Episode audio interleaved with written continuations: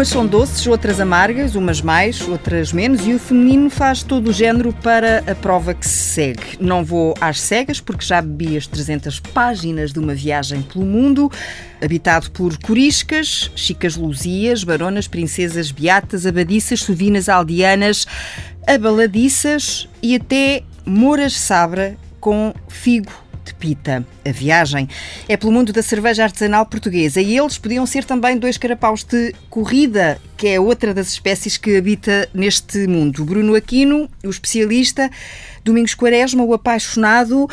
A cerveja acontece na vossa vida? Como? Como é que se conhecem? Conhecemos-nos mais ou menos uh, por acaso. O Domingos desperta mais tarde para o mundo da cerveja. Sim, mas estamos a falar de diferenças, se calhar, de dois ou três anos. Nós conhecemos quando o Bruno fez o blog. Hum. Eu, na altura, já em me 2001. interessava.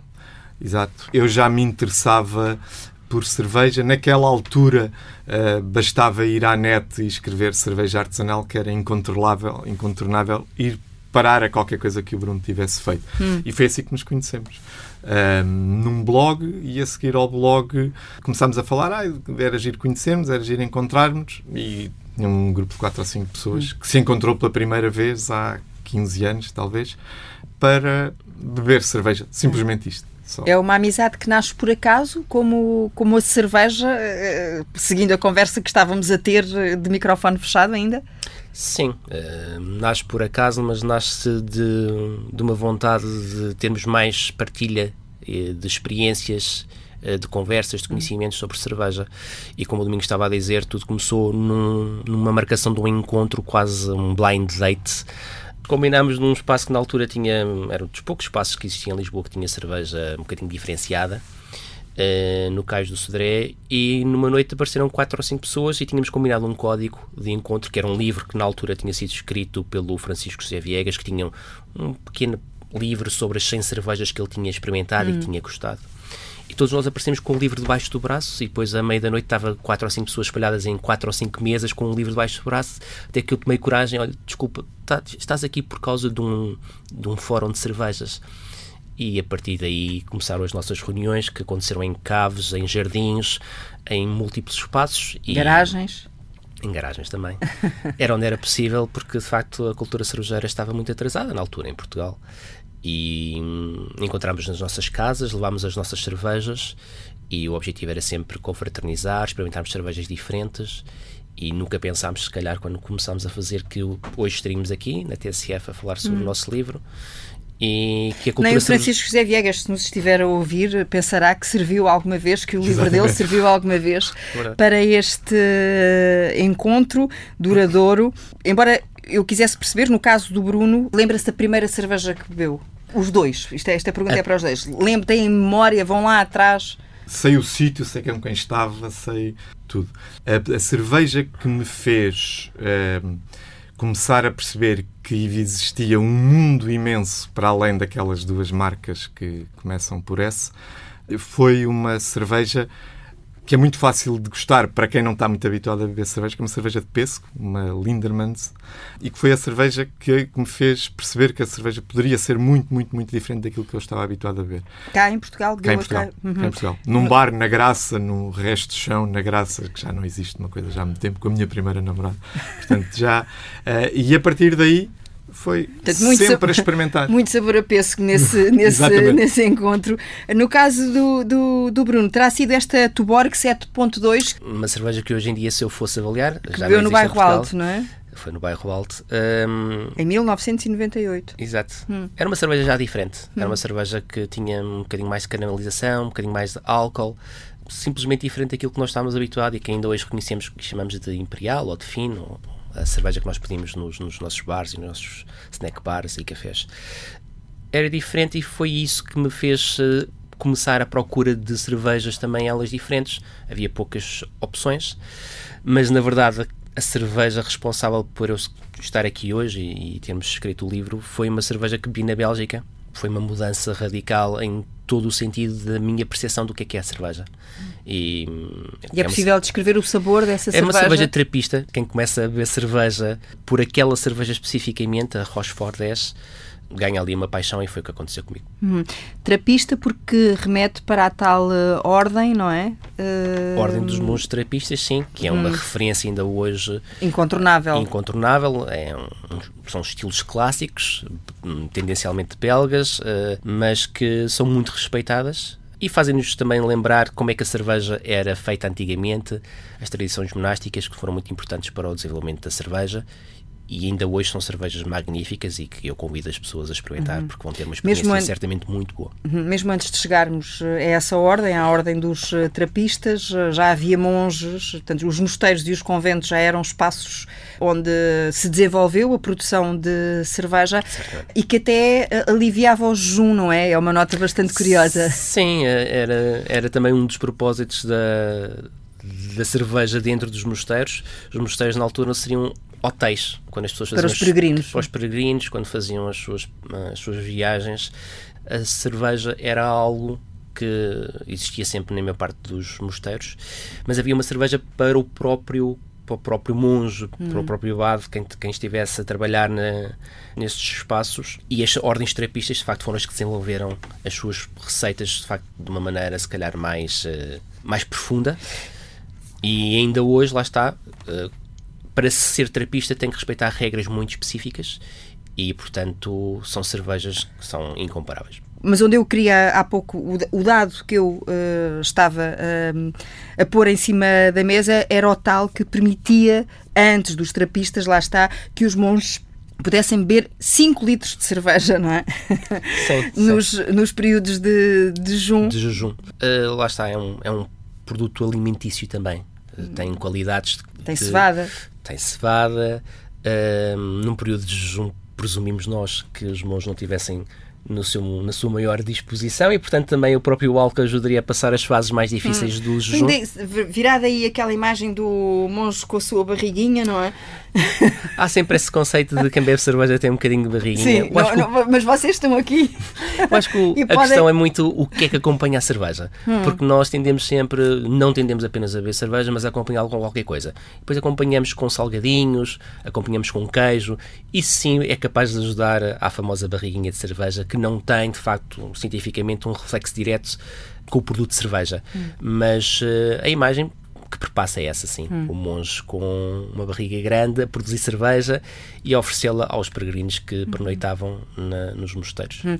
Isso o, o, tal acompanhamento da cerveja, como dizia, o queijinho, o salgadinho, tudo isso, isso e talvez também o facto de a maior parte dos portugueses beberem, uh, se calhar, cerveja de qualidade menos boa, a tal Imperial, sem marca. Não há uma relação. Não? Uh, também para quem gostar de cerveja, a questão da barriga é muito lateral, não é? Ou se gosta de cerveja ou se gosta de barriga, e portanto nós temos que escolher na vida o que é que queremos apreciar. Se a cerveja, se a barriga. Mas não há uma relação. Não há. A cerveja tem calorias, como grande parte dos alimentos tem. Hum. Nós bebemos habitualmente cerveja e não temos barriga, e haverá muita gente que tem barriga e não bebe cerveja. Portanto, eu acho que não há sequer uma relação e de todo que não haverá correlação com a uhum. qualidade uhum. ou, ou, com a falta dela. Não uhum. há de todo. Então vamos eh, tentar perceber porque é que vocês defendem que existam cartas de cerveja nos restaurantes. Basicamente, a ideia que nós queremos eh, com este livro transmitir é que existe uma cultura cervejeira subjacente a um produto que é muito familiar aos portugueses e que, ainda assim, é geralmente maltratado. Hum. E esta é que é a verdade. Porque quase todos, o, quase todos os portugueses, quando vão a um café, a um bar, a um snack bar, pedem, por exemplo, um produto, uma água gasificada. A parte dos portugueses pedem pela marca. E se lhes oferecem outra marca, eles vão recusar. Por exemplo, uma cola. Eu se peço uma cola de uma determinada marca, muitas uhum. vezes há pessoas que recusam se aquele espaço não tiver a cola que eles gostam e passarem a ter outro tipo de cola. E nós sempre nos causou confusão a cerveja, que é um produto que é transversal à sociedade portuguesa, ser tratada de uma maneira completamente indiferenciada. Portanto, chega-se a um sítio e perde-se uma Imperial. E uma Imperial é o quê? Não há estilo, não há definição da marca, pode ser servida como se costuma dizer, peço imensa desculpa, mas é estupidamente gelada, como muita gente uh, costuma já referir. Vamos, já vamos desenvolver isso. Essa questão releva para haver uma fraca cultura cervejeira. Hum. E, portanto, quando nós vamos à Europa Central, países com maior tradição uh, nesta bebida, nós começamos a ver esse reflexo no dia a dia e na cultura desses países. E, portanto, é perfeitamente normal haver menus também de cerveja. E tal como em Portugal existem, por exemplo, um escansão, que é fantástico, não é? Quando nós vamos a um restaurante e temos uma pessoa que nos indica o melhor vinho que vai acompanhar aquela refeição, uhum. é muito gratificante. De facto, conseguimos fazer um emparelhamento uh, entre bons aromas e bons sabores de um vinho com a comida. Isso é perfeitamente possível fazer, como nós também falamos no livro, com cerveja. Uhum. É preciso apenas as pessoas terem uma mente aberta. E isso passa muito por os nossos próprios chefes, que a culinária portuguesa sempre foi fantástica, mas também está a evoluir num sentido de entrar naquelas, uh, naqueles conceitos de estrelas Michelin e de ganhar prémios internacionais. Uh, nós gostaríamos também muito que os nossos melhores chefes pensassem uh, em possibilidades de harmonização dos pratos que eles confeccionam com cerveja, porque há um inúmero conjunto de de possibilidades que se abrem novas, porque a cerveja de facto é um produto diferente do vinho. Uhum. Mas é um produto que também vai muito bem com, com comida. E a nossa, digamos, luta é nesse sentido: é criar uma cultura cervejeira em Portugal que permita também, ao esforço que todos os cervejeiros portugueses têm vindo a fazer de criar produtos muito bons e diferenciados, um, chegarem a outros, outros caminhos.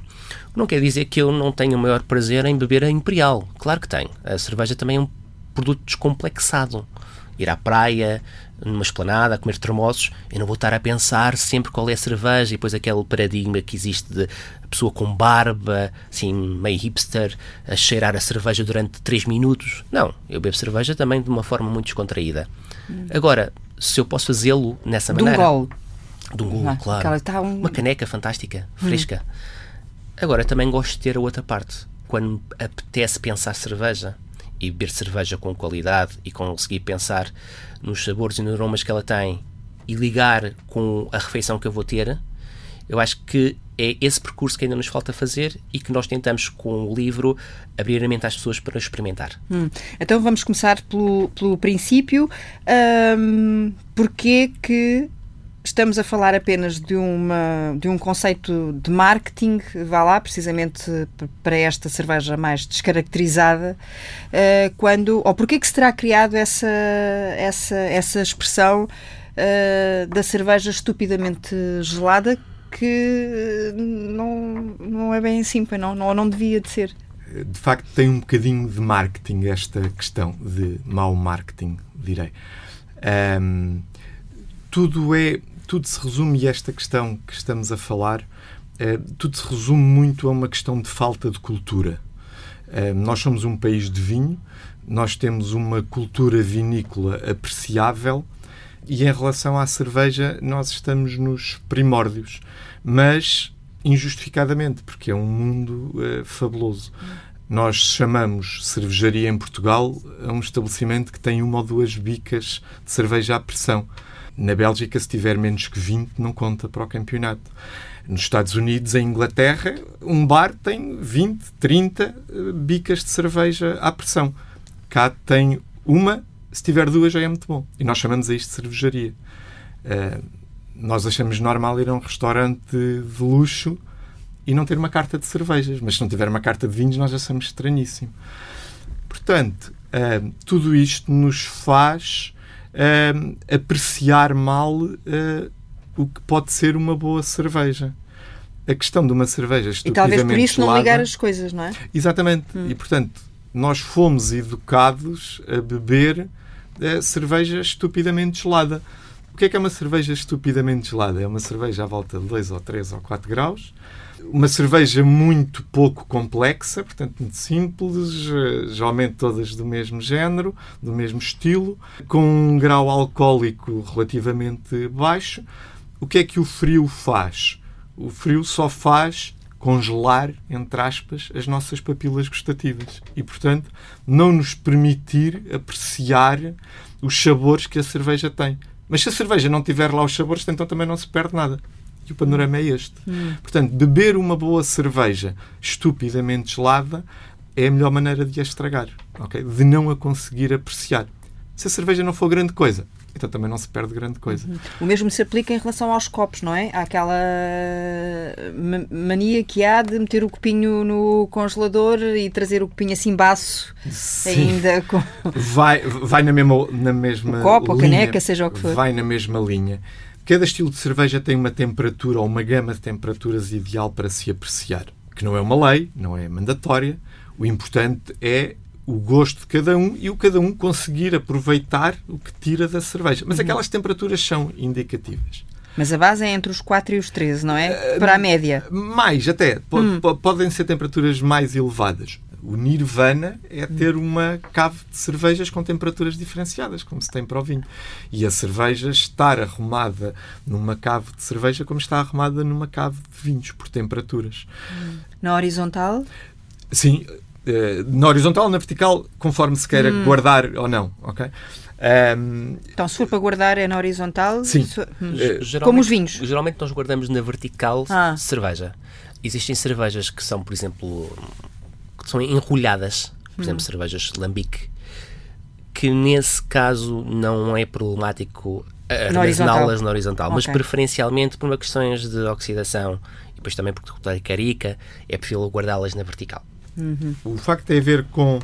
Na, na, na, vertical, a superfície de contacto com o ar é menor e a cerveja não contacta com a carica que é metálica. Portanto, essa é, é a razão.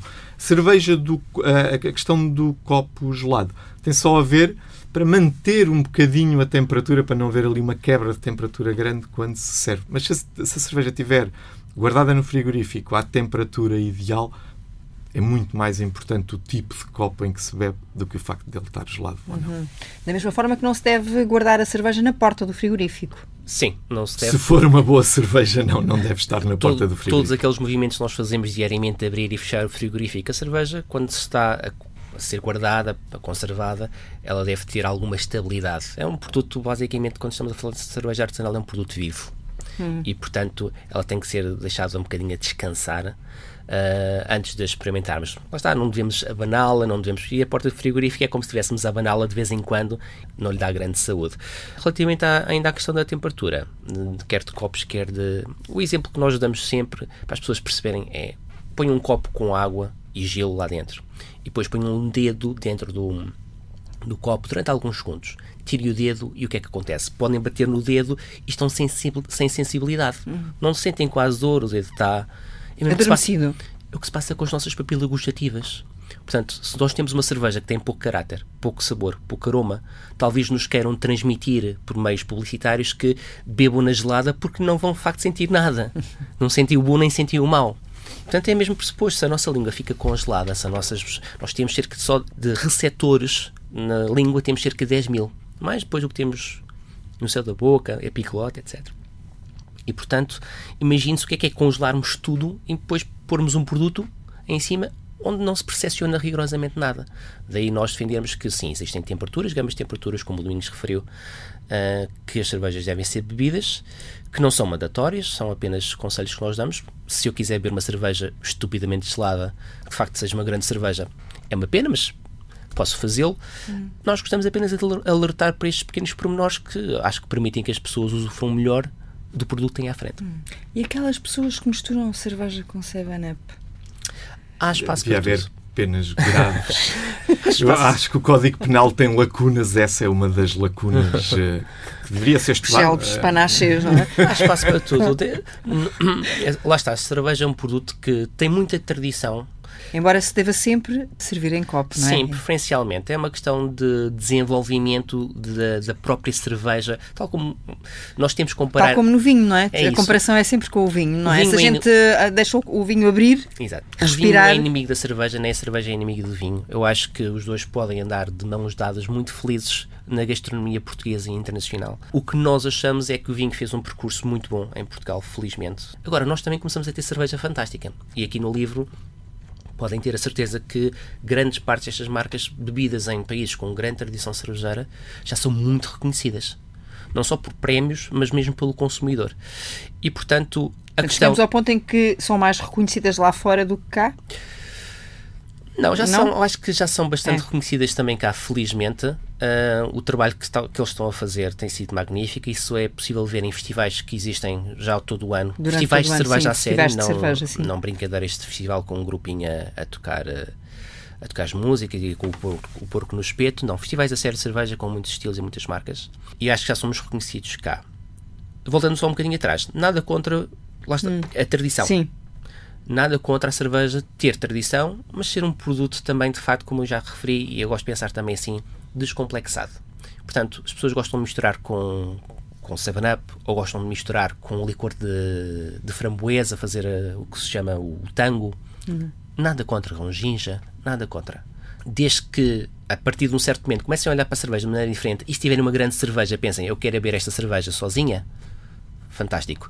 Se num dia de muito calor lhes apetece algo com um bocadinho mais de carbonatação, um bocadinho mais doce, misture-lhe um bocadinho de uma, de uma bebida Carbonatação limonada. é o gás. Carbonatação é o gás. Uhum enfim, pela vossa resposta também se, se, percebe muito bem porque é que o Bruno é o especialista e o, e o Domingos é o apaixonado, não é? Porque o, o, apaixonado diz logo: não, não, penas pesadas. Quem mete o especialista é mais moderado. Bom, está bem, se apetecer.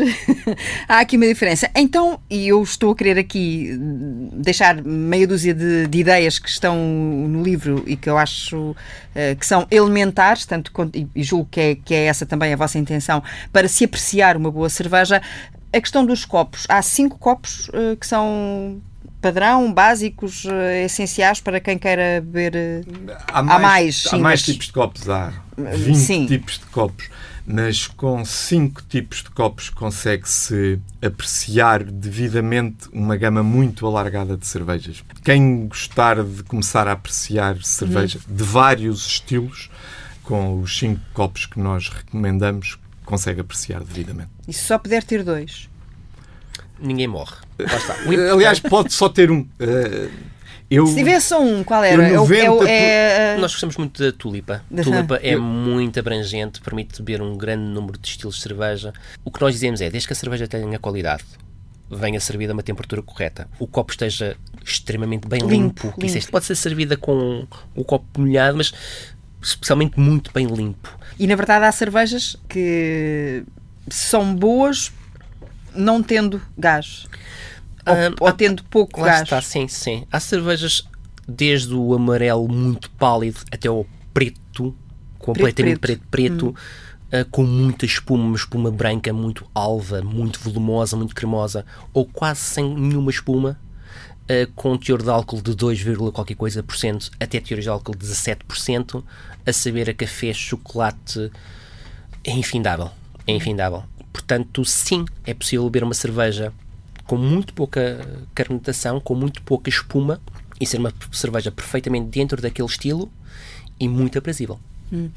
Então, agora indo um, um, pouquinho aqui à vossa experiência com as cervejas, não tanto indo aqui a estas uh, páginas, quantas cervejas é que vocês uh, já beberam até hoje? Fazem essa, fazem essa soma ou chega àquela altura da noite ou da tarde ou o que seja em que perdem a conta? Há aqui uma diferença entre o que é beber cerveja e provar e, avaliar claro. Hum. cerveja. E, portanto, nós temos noção uh, das cervejas que avaliamos, que provamos estruturadamente e que avaliamos. Não temos noção de quantas já bebemos. Okay? Não temos. Uh, não faz parte da nossa lista de preocupações. Mas o número situa-se nas centenas, nas várias centenas. Mas mais importante do que a quantidade é eu conseguir perceber e entender cada cerveja que bebi e perceber as diferenças entre as várias cervejas que vou bebendo e perceber a adequação de uma cerveja que eu estou a beber ao estilo da cerveja que ela deve respeitar. E o, o, o gozo de beber cerveja, de, de gostar cerveja, aquilo que nós fazemos nas nossas quartas-feiras à noite, nas primeiras quartas-feiras do mês, há 15 anos, é isso é provar cerveja. Nós somos capazes de estar um grupo de quatro ou cinco pessoas, abrimos uma garrafa de cerveja e estamos uma noite inteira a falar sobre uma garrafa de cerveja. Pronto, isto é provar cerveja esta cerveja contou com uma para esta lista de centenas, contou uhum. com uma. Mas naquela noite podemos beber 10 cervejas diferentes, se calhar com muito menos atenção e muito menos cuidado uh, do que esta. O nosso prazer é entendermos cerveja, é dialogar com a cerveja, é perceber-lhe o que lá vai dentro, um, o que teve na cabeça da pessoa que fez aquela receita e que depois produziu aquela cerveja. Cada cerveja que se bebe é uma dádiva do mestre cervejeiro, é um copo de sensações que nos dão. E, portanto, isso tem que ser apreciado. E, no fundo, é isso que nós fazemos. Portanto, quando vocês- muito mais qualidade do que quantidade. provam. hum, há parâmetros, não é? Tem uma folhinha à vossa frente, está aqui também eh, no livro. É preciso desde a cor, a espuma, a Aparência, temperatura, a aroma, aparência. sabor, Hum. exato. Bebem um golo de cerveja, bebem o copo inteiro da cerveja, porque no vinho nós sabemos como é que a coisa funciona, não é? Sim. Porque já está muito enraizado, já é vulgar.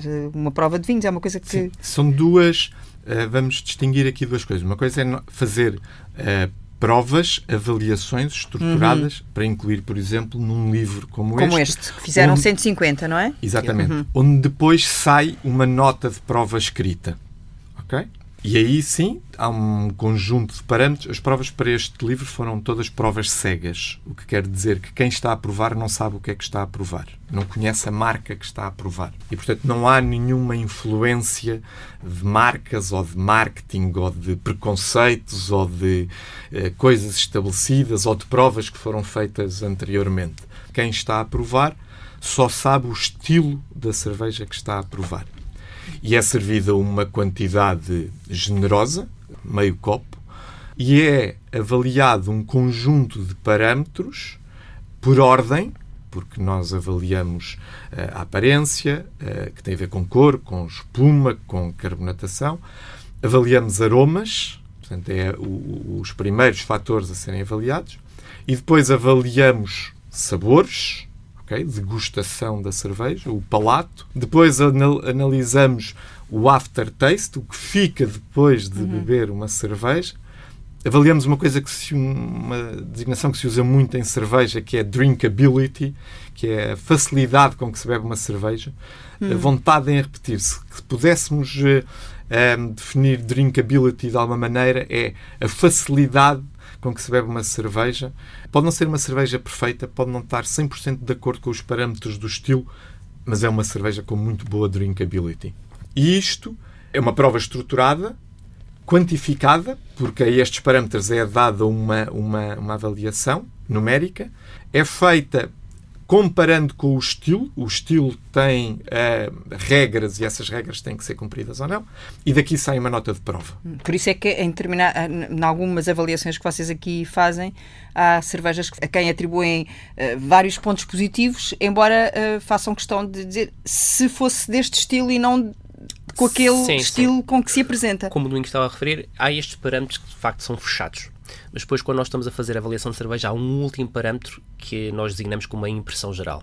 E a impressão geral, de facto, essa aí sim é subjetiva. Ou seja, imaginemos que por erro, ou porque ele entendeu assim, o cervejeiro me colocou no rótulo ah, a dizer que aquela cerveja é uma Dark Lager. Dark Lager, em termos de especificação de estilo, não é nada. Uma Lager é uma família muito grande de cervejas e depois Dark apenas quer dizer que é uma cerveja escura. Portanto, calham aí 7, 8 estilos de cervejas de estilo Lager e, portanto, nós temos aqui um espectro muito grande. Às vezes enganam-se mesmo ou, ou, ou querem fazer a pessoa acreditar que é um determinado aquele estilo. Por exemplo, diz-me que é uma Stout. Eventualmente, se calhar aquela cerveja é uma Brown Ale, por hipótese. Mas como ele me disse que era uma stout e eu tenho um catálogo de estilos, eu vou ter que avaliar como se fosse uma stout. Só que isso depois vai ser diferente da tal brown ale. A cor vai ser diferente, os aromas depois vão ser diferentes. Então imaginemos que eu vou ter que penalizar muito essa cerveja porque lá está nos parâmetros muito fechados. Ela não está a corresponder ao estilo. Embora possa saber cerve- muito bem, é fantástica. Uhum. É isso mesmo. Então, depois, na impressão geral, eu vou valorizá-la. Vou dizer, perfeita, está muito boa, gostei desta cerveja. Eventualmente enganou-se a colocar no estilo. Ou então, e a impressão geral nesse aspecto é muito importante, mesmo que seja uma cerveja muito boa, nós estamos sempre a pensar em que moldes é que a cerveja ainda poderá ser melhorável. Quase todas as cervejas, há poucas exceções, não são melhoráveis, pelo menos no entendimento de quem está a beber. E nós damos sempre sugestões para que o próprio cervejeiro perceba aquilo que nós gostamos muito e aquilo que nós entendemos que eh, poderá ser eh, adaptado ou melhorado. Há um termo curioso na avaliação de cervejas, há um termo técnico de cervejas é, que designa alguns estilos que é Imperial. Uh, pode haver stouts e imperial stouts. Há imperial portas... stout é assim o topo, é o topo de... topo. o Olimpo das imperial, cervejas? Uh, não obrigatoriamente, mas tudo o que hum. é imperial é tem que ser forte e complexo e cuidado e tem que ser um produto de exceção. Mal comparado, era como uma reserva no vinho. Hum. Okay? E a diferença entre eu beber uma stout e uma imperial stout tem que ser evidente. Eu tenho que beber uma stout e digo, ok, isto é uma boa stout, mas se a seguir beber a imperial stout, ela tem que acrescentar algo a essa cerveja normal. O que se nota muito hoje em dia é que quase tudo é imperial. Um, quase todos os vinhos são reserva. E o que muitas vezes em avaliação de cerveja se faz é dizer, ok, quem fez esta cerveja diz que isto é uma Imperial Stout e ela, como Imperial Stout, é fraca. É uma excelente Stout. Uhum. Mas no rótulo e em termos de marketing fica muito bonito pôr uma Imperial Stout. E muitos cervejeiros preferem ter uma Imperial Stout que é medíocre a terem uma Stout que é fantástica. Porquê? É, porque essa, essa. Porque se calhar vende o melhor. Imperial no rótulo. Porque se calhar vende uh, melhor. Portanto, é marketing. Mas mau. É, do mau, do uhum. mauzinho, do fraquinho. Que ainda resulta no mercado pouco sofisticado e como pouco conhecedor, infelizmente, como o nosso. Um, mas quando se sofisticar esta questão da prova e da avaliação de cervejas e quando passar a haver uma cultura de palato dos consumidores, qualquer pessoa sabe beber uma cerveja diz isto não é uma Imperial Stout. É só uma Stout. É uma boa Stout, uma excelente Stout, mas não é Imperial. E aí o truquezinho dos Imperials nos rótulos começa eh, a cair. Fica para trabalho de casa. É um exemplo Esse, a mais. Pois, imagino, imagino, imagino que, que exista. Cinco ingredientes básicos fazem uh, uma cerveja, boa ou má isso veremos. Água, antes de mais, 90 a 95%. Malte, levedura e o lúpulo, que é o tal, uh, não diria ingrediente secreto, mas é um ingrediente, enfim, um nome não, não é assim tão, tão comum quanto isso no, aí no, no dia a dia, mas é o tal ingrediente que lhe dá o amargor, não é? Uh, tão característico da, da cerveja, uma espécie de especiaria que aromatiza, dá sabor, dá corpo, conserva, dá saúde. E é também uma planta da família da cannabis, é um dado curioso, é embora sem aqueles efeitos XPTO. Exato, não tem. Os ingredientes base para fazer cerveja, na verdade, são, são quatro.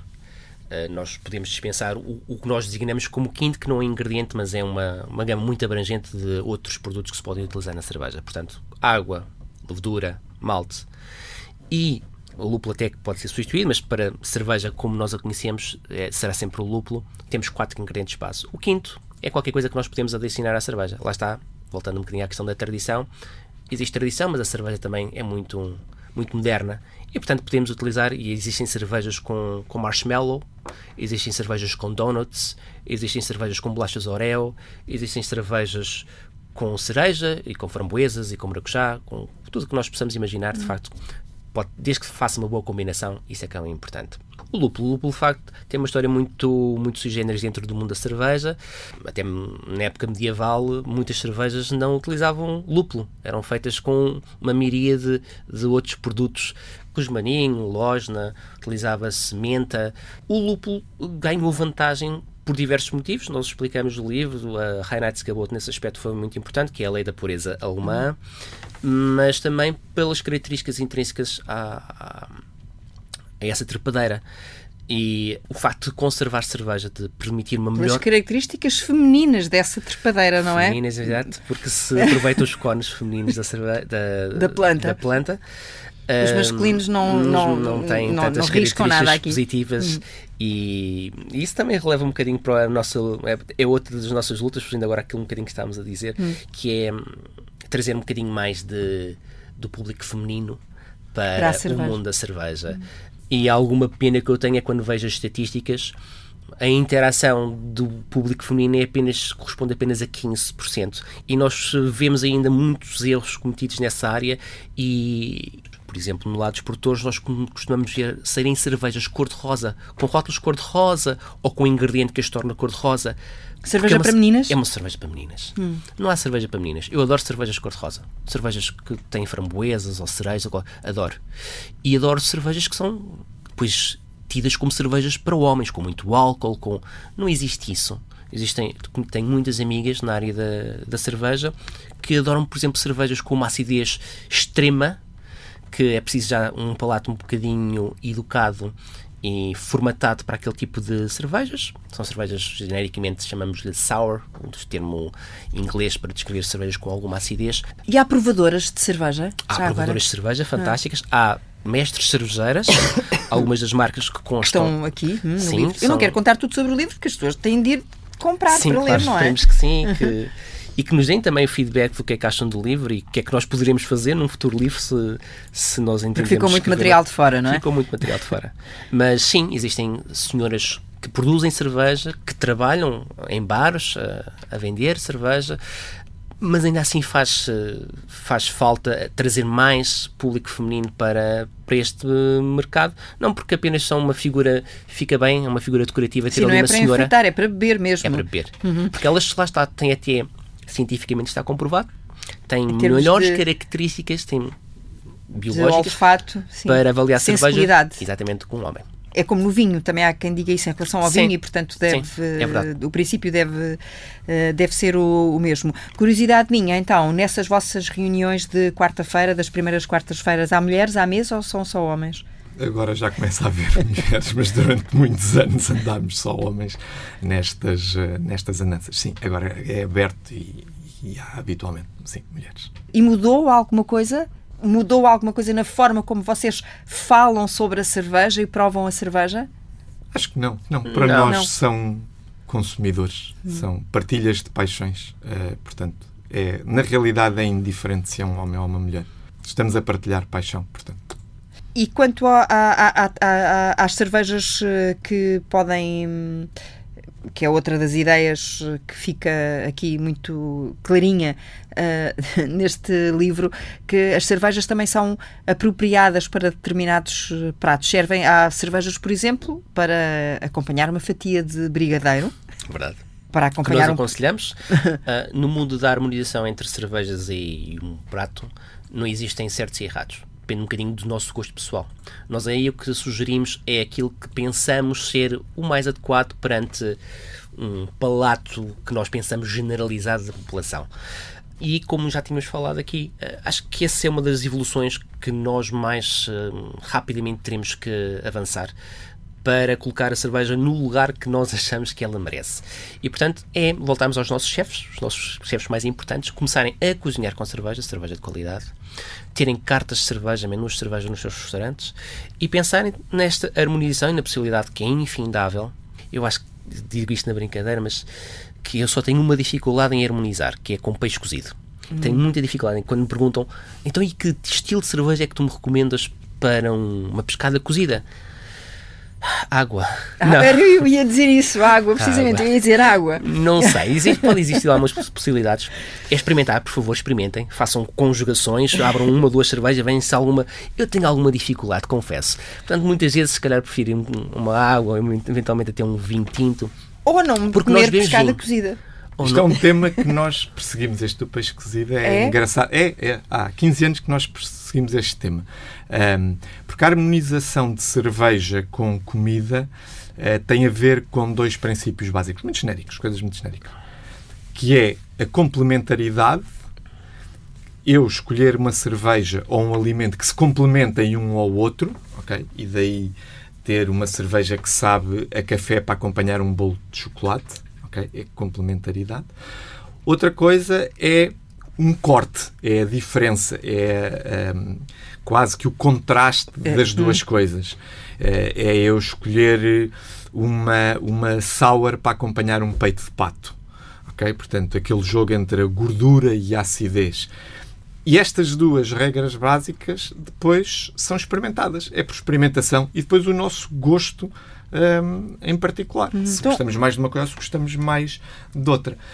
o que nos deixa ainda um bocadinho ansiosos. Já não temos resolvido este enigma do peixe cozido, Eh, mas vamos continuar a trabalhar. Uhum. E se for um cozido à portuguesa?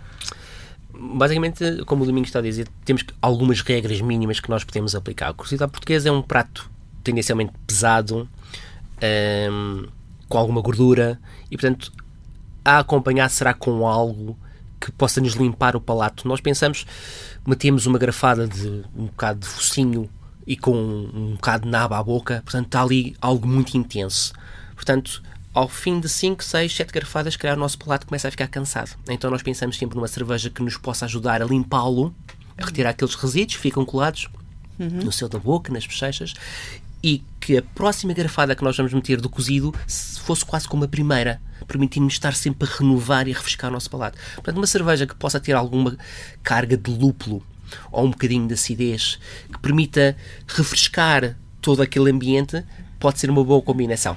E se o peixe, em vez de ser cozido, for uh, grelhado? Uma dourada ao sal, do mar, por exemplo? Uma cerveja simples. Hum. Basicamente, também pensamos sempre em intensidades. Ou seja, uma comida muito intensa geralmente pede uma cerveja intensa, porque senão uma acaba por ofuscar a outra.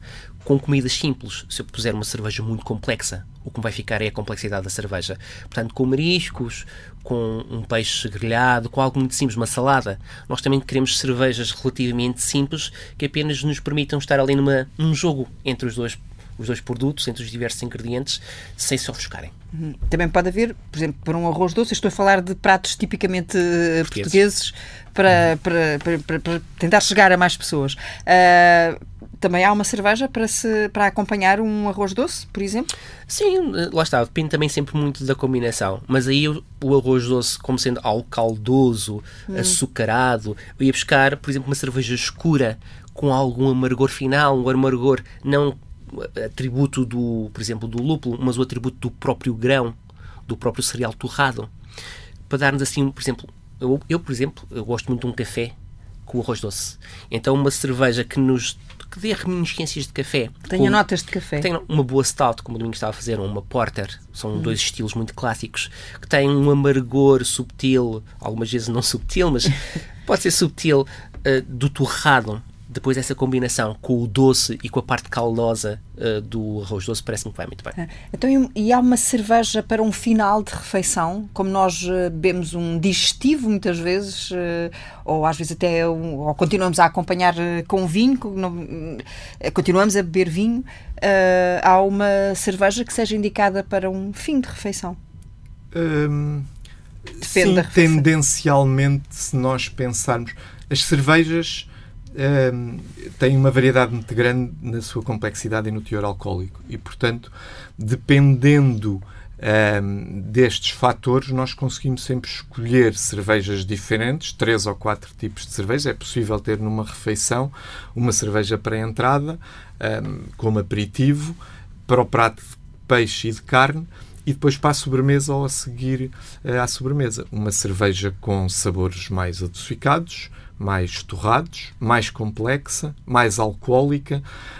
Um, as duas, por exemplo, as duas cervejas que nós eh, classificamos no topo uh, da nossa hum. lista de cervejas, quer das 50 melhores, quer das nossas 15 sugestões.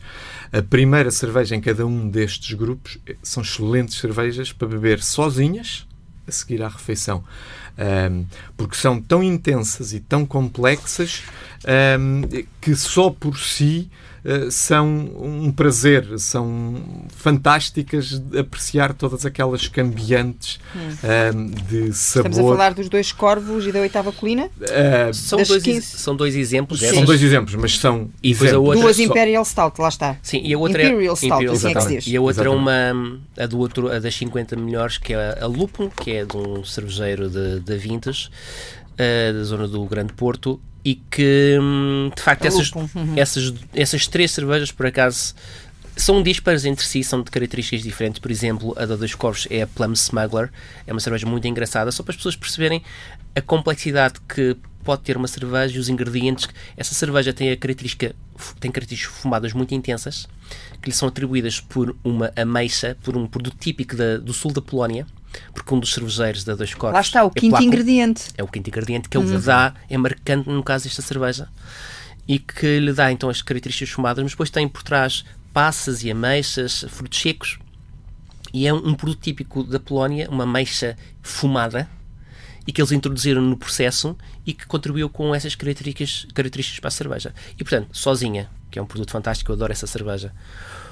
Ou então acompanhar, imaginemos, um prato onde haja um composto fumado, imaginemos algo que conseguimos pôr, por exemplo, com salmão fumado, ou uma hum. carne que, por exemplo, grelhar uma carne, mas depois passar por, por fumo. A harmonização que isso possibilita é fantástica. Hum. Estávamos a falar da Lupum ou dos Dois Corvos? Agora? Eu, eu estava a falar da cerveja dos Dois Corvos, que é a Plum Smuggler, uh, que leva as tais ameixas fumadas e que, que é uma cerveja fantástica. A cerveja de Lupum, ou a cerveja que, que também apontou, que era da oitava colina, que é a Tovarich, são cervejas extremamente complexas, são, digamos, o topo de gama dentro das respectivas gamas, porque são cervejas muito estruturadas, com muitos sabores, há muita coisa a passar-se lá está, não uma cerveja para acompanhar uma dourada grelhada. Presumo então que qualquer uma destas três uh, cervejas que acabaram de referir seria uma ótima cerveja para uh, terminarmos a nossa conversa. Como é que se brinda com cerveja? Há assim algum, vocês têm eh, algum ritual? Hum. Não. Não, não. Por, por, acaso há uma questão engraçada que é, é uma marca que também referimos no, no livro, que é a Baladiça Uh, à baladiça, nós costumamos dizer que é a última cerveja da noite. Olha, vamos tomar a baladiça, porque já tomámos muitas e temos que ir embora e temos pessoas à nossa espera habitualmente sempre. E portanto, vamos tomar a baladiça. Prost é muito clássico, não é? De, seja alemão, seja dinamarquês ou, ou holandês, ou aqui o nosso saúde, ou a vossa. O cheers também é muito comum. Mas há, digamos, uma linguagem universal. E a linguagem universal é o é, é, o essa? É, é, é, é, é, o prazer de beber cerveja, uh, o, o gratificante. O sentir o. Hum? É, mas é isso mesmo. Hum? É ter aroma e ter sabor. É estarmos a beber um produto que não é indiferenciado e que não é algo que podemos estar a beber 50 seguidas e não nos recordamos minimamente nada daquilo. Não. É quando bebemos uma cerveja no dia a seguir, ainda estamos a pensar nela. Hum. Acontece-lhe também, Domingos? Acontece, Ficar a pensar numa mas cerveja não só de um dia para um dia, acontece por vários dias. Eu lembro-me de cervejas que bebi ao longo da minha vida um, que me souberam incrivelmente bem. Umas porque eram cervejas fantásticas, outra pela situação em si. Um, porque as pronto, mas eu sou um apaixonado de cerveja, uhum. portanto é isto que me marca e eu gosto imenso. Eu emolduro rótulos e penduro em casa das cervejas que gostei. Portanto, tenho rótulos emoldurados para me lembrar dessas. Espalhados pela casa. Espalhados pela minha cozinha. Mas eu vivo sozinho, não tenho ninguém a criticar, portanto é fácil fazer Não, isto. ou então é, tem que arranjar alguém que partilhe a, a, paixão e que o ajude a colecionar mais, mais rótulos, porque se forem dois a beber. duplica os rótulos. Duplica, duplica, duplica os rótulos. Então eu, enfim, espero que esta conversa tenha como dizia há pouco o Bruno, tenha sido uma conversa na dose certa, pelo menos, de aroma e de sabor, que já é bom. Obrigada aos dois. Obrigado, nós.